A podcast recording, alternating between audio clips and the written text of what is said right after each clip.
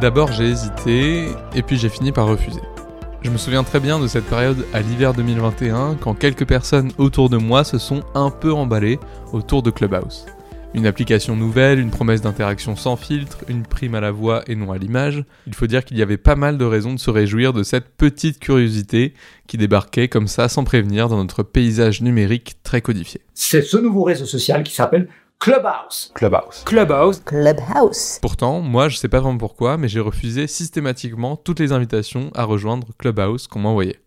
En fait, comme souvent avec ce genre de phénomène nouveau qui émerge un peu de nulle part, j'ai préféré garder mes distances. Non pas tant parce que je n'y croyais pas, mais parce que je voulais attendre un peu avant de voir ce que ça allait donner. J'avais fait exactement pareil pour TikTok en 2020, en attendant plusieurs longs mois avant de finir par céder et de me créer moi aussi mon propre compte. Et puis au fil des mois, Clubhouse, on a fini par moins en entendre parler. Après ces fameuses premières semaines de 2021 où je n'arrêtais pas de voir passer des liens vers des rooms Clubhouse dans mon fil Twitter, au moment où j'enregistre cet épisode, c'est-à-dire à l'été 2021, plus personne ne semble en parler. Et pourtant, il y a encore des gens sur Clubhouse. Il y a même encore beaucoup de gens sur Clubhouse. Moins que sur d'autres réseaux sociaux, évidemment, mais ça ne rend pas ces gens moins intéressants pour autant. Alors je vous propose qu'on lance sans attendre le générique pour pouvoir s'attaquer à cette mystérieuse énigme. Qui reste-t-il encore sur Clubhouse?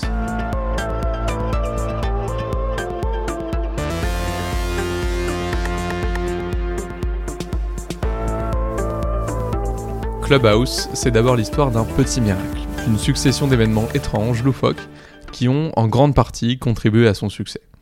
Lancée en avril 2020 par les entrepreneurs américains Paul Davison et Rohan Sess, l'application repose sur un concept simple permettre à ses utilisateurs d'échanger librement, en direct et à l'oral, au sein de salons de discussion qu'on appelle room en anglais. Au début, malgré ses centaines de milliers d'inscrits, Clubhouse n'est disponible que sur invitation. Le seul moyen d'y accéder est qu'une personne déjà active vous y convie personnellement. L'appli reste donc réservée à un petit cercle restreint, surtout des entrepreneurs et des travailleurs de la tech aux États-Unis. Et puis en janvier 2021, Clubhouse connaît un regain d'intérêt après une interview du milliardaire américain Elon Musk en roue libre comme souvent sur une room baptisée The Good Time Show. Quelques jours plus tard, Elon Musk annonce son arrivée officielle sur l'application dans un tweet et dans un autre, il invite carrément le président russe, Vladimir Poutine, à venir débattre avec lui. Au fil des semaines, l'emballement grandit autour de Clubhouse. C'est le réseau social dont tout le monde parle, Clubhouse. Sport, musique, politique, peu à peu, des personnalités issues de milieux très variés la rejoignent. Qui semble plaire par-dessus tout, c'est cette idée de pouvoir échanger et débattre avec des inconnus sur une passion commune, tout en essayant de garder un minimum de respect et d'écoute avec eux. En gros, c'est censé être l'antithèse des commentaires Facebook, un espace de débat fermé mais pas excluant, communautaire sans être sectaire. Lately, there have been a ton of social media startups all hoping you'll get sick of the Twitters and the Facebooks of the world and join their app instead. But there's one that is gaining some pretty decent traction Clubhouse. Adam se souvient très bien de la première fois qu'il a découvert Clubhouse. C'était en mars 2020 et à l'époque il avait été invité en tant que membre du journal sportif DZ Foot par un ami. J'ai été invité par mon collègue euh, qui travaille à DZ Foot pour l'après-match d'un d'un match de l'équipe nationale algérienne euh, au mois de mars, il me semble, après un match amical. On a fait le débrief, l'après-match, etc. Et c'était une bonne plateforme euh, dans laquelle on, on, pouvait parler avec d'autres journalistes, etc. Et c'est à, partir de là où je me suis vraiment lancé dans ça. Et j'ai passé énormément de temps depuis ce jour-là à, à à ouvrir des, des rooms et, et euh, voilà discuter avec plein de plein de personnes euh, sur Clubhouse. Au début, on pouvait pas l'utiliser euh, tous les jours parce qu'il y avait des gens qui étaient pas disponibles. Bien que moi, j'étais on va dire en vacances à ce moment-là, on pouvait juste l'utiliser vendredi soir ou samedi soir pour que pour qu'il y ait le plus de, de personnes possible pour pouvoir échanger et interagir avec tout le monde. Mais euh, voilà, au début, c'était deux fois par semaine. Et là, c'est quasiment tous les deux, trois jours. Euh, on fait plusieurs, euh, plusieurs discussions. On ouvre plusieurs rooms pour discuter de tout et n'importe quoi. À quel genre de room tu participes aujourd'hui? Quel genre de room je participe? C'est surtout des rooms qui concernent le foot en général. Que ce soit le foot africain, le foot européen, le foot en général. Des petits débats comme ça sur le foot. Ou bien avec mes amis 5-6 personnes grand max où on discute un peu de tout euh, si, si ça fait longtemps euh, qu'on n'a pas, qu'on n'a pas pu échanger. Donc euh, voilà, en général, c'est surtout autour du sport et du football. Adam vient de nous parler de ses débuts sur Clubhouse. Mais qu'est-ce qui fait qu'on reste sur Clubhouse même quand l'application semble de plus en plus délaissée par un certain nombre de personnes, voire par ceux qui nous entourent? D'abord, il faut noter que Clubhouse lui-même semble avoir conscience de cette récente perte d'intérêt, puisque depuis cet été, il n'est plus nécessaire de recevoir une invitation de la part de quelqu'un déjà inscrit pour s'y inscrire soi-même.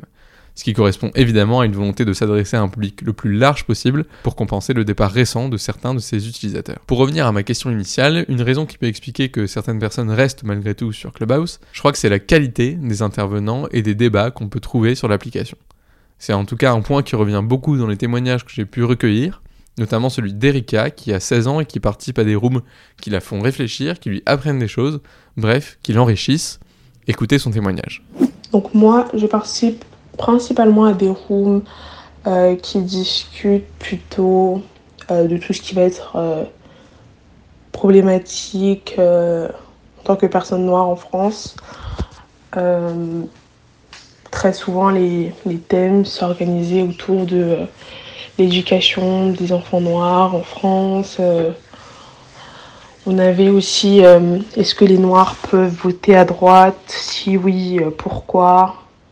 Enfin, tout ce qui concerne un peu, enfin, tout ce qui est lié principalement au fait que je sois une, une personne noire, il y a mon identité en fait, c'est les rooms auxquels je participe principalement puisque c'est celle qui m'intéresse le plus.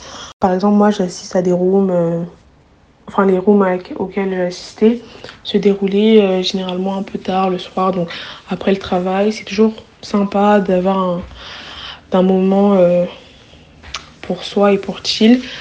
Pour moi, c'est un peu comme un podcast parce que souvent, euh, c'est un peu le même principe. Hein. je fais souvent des activités à côté et j'écoute les, différents intervenants, ce qu'ils ont à dire.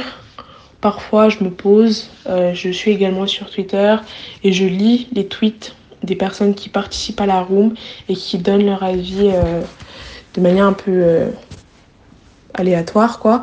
Et en fait non, c'est plutôt je dirais des débats, moi pour ma part c'est va vraiment des débats auxquels euh, les personnes participent et donnent leur avis et leur point de vue.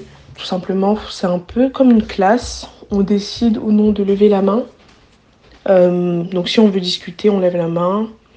Et euh, à ce moment-là, les administrateurs nous permettent d'assister à la room et de pouvoir euh, s'exprimer librement. Voilà. Autre dimension super importante avec Clubhouse, son côté international. On l'a dit, l'application est passée en quelques semaines des États-Unis au reste du monde grâce à la célébrité d'Elon Musk.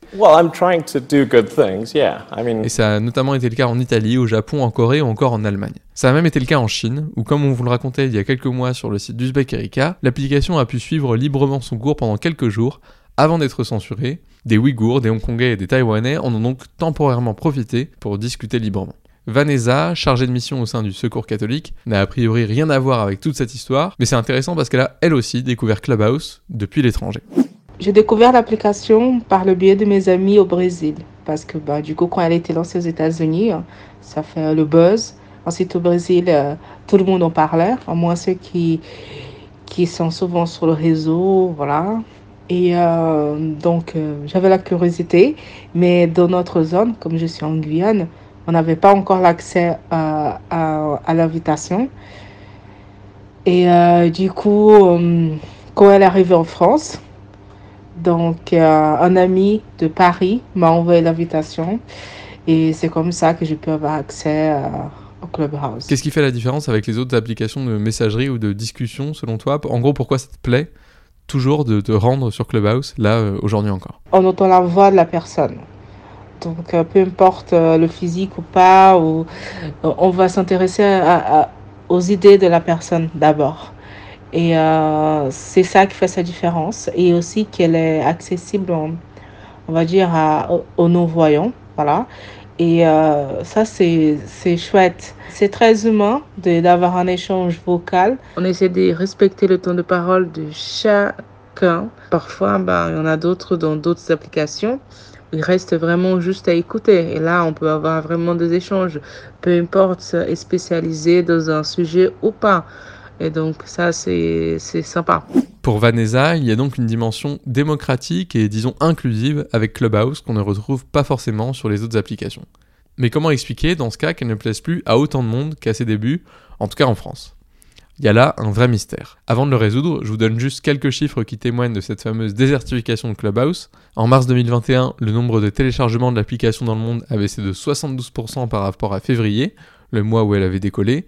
Et en France, elle n'avait même été téléchargée que 187 000 fois à la date du 21 mai 2021, dont seulement 18 000 fois depuis son arrivée sur le Google Play Store. Pas vraiment une surprise pour quelqu'un comme Shan Puri, un spécialiste du numérique et des réseaux sociaux, qui expliquait déjà en mars pourquoi il anticipait l'échec de Clubhouse avec une perspicacité impressionnante. Je vous mets le lien de son texte dans la description, mais en gros pour résumer, il avançait notamment l'idée que le storytelling avait été dès le début plus fort que les promesses de l'appli elle-même. Il évoquait aussi l'horizontalité du projet, ou encore les contraintes du direct audio, plus vraiment adaptées à notre époque, qui privilégie le replay, le rattrapage et la consommation à la demande. Catherine Zamora Barbosa, elle, n'est pas tout à fait de cet avis. Elle est spécialiste en stratégie marketing chez l'entreprise Outsuite et elle avait écrit en juillet dernier un article sur Clubhouse pour le magazine Stratégie. Je vous propose d'écouter son analyse des enjeux et des limites de l'application. Alors, c'est un avis purement personnel, mais euh, je pense que lorsqu'on est confiné, le direct, ça peut être avantageux parce qu'il rythme un peu nos vies.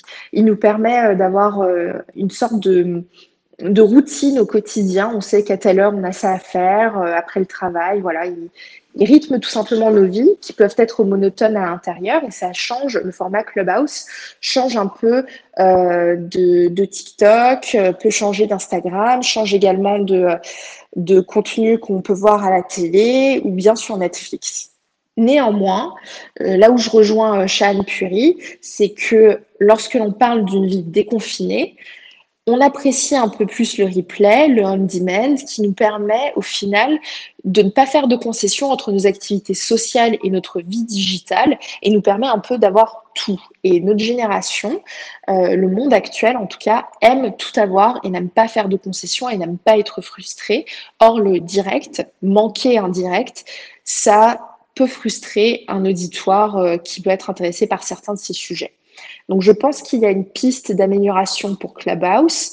Il y, a, euh, il y a des pistes à explorer en fait de leur part. Est-ce que le direct, ça restera leur marque de fabrique ou est-ce qu'ils se tourneront vers un direct qui permettra par la suite d'avoir du replay euh, ou du on-demand euh, et qui du coup ressemblerait peut-être un peu plus à des podcasts? La plateforme doit trouver un peu sa marque de fabrique, ce qui va la différencier des autres réseaux sociaux et qui va lui permettre de garder ce cœur de communauté, cette communauté qui sera sa base et ses fondements, ses fondations pour, euh, pouvoir euh, rendre la plateforme et garder euh, la, pertinence de la plateforme dans l'univers des réseaux sociaux.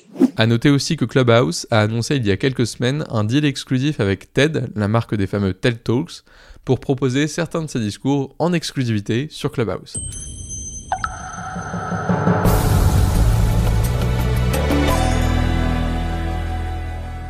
Ce qui pourrait peut-être entériner une direction plus verticale que s'apprête à prendre Clubhouse, loin de la promesse d'horizontalité totale et de démocratie audio de ses débuts. Reste à savoir si ça sera suffisant pour lui permettre de survivre ou s'il restera au panthéon des applications parties trop tôt comme Periscope ou Google+. N'hésitez pas d'ailleurs à faire vos propres pronostics dans les commentaires de ce podcast, que ce soit sur notre site ou sur votre application de podcast. On est curieux de savoir ce que vous en pensez. Et c'est ainsi que se termine notre nouvel épisode. Merci de nous avoir écoutés. Comme d'habitude, n'hésitez pas à nous faire part de vos témoignages, de vos retours, de vos critiques. En attendant, nos 5 épisodes de cette deuxième saison de mise à jour sont déjà disponibles. Vous pouvez les télécharger sur Apple Podcast, Spotify, Deezer ou sur n'importe quelle autre application, tout comme pour la première saison. Un grand merci pour votre écoute et restez avec nous pour notre cinquième et dernier épisode dans lequel on vous parle tout de suite de scrolling compulsif.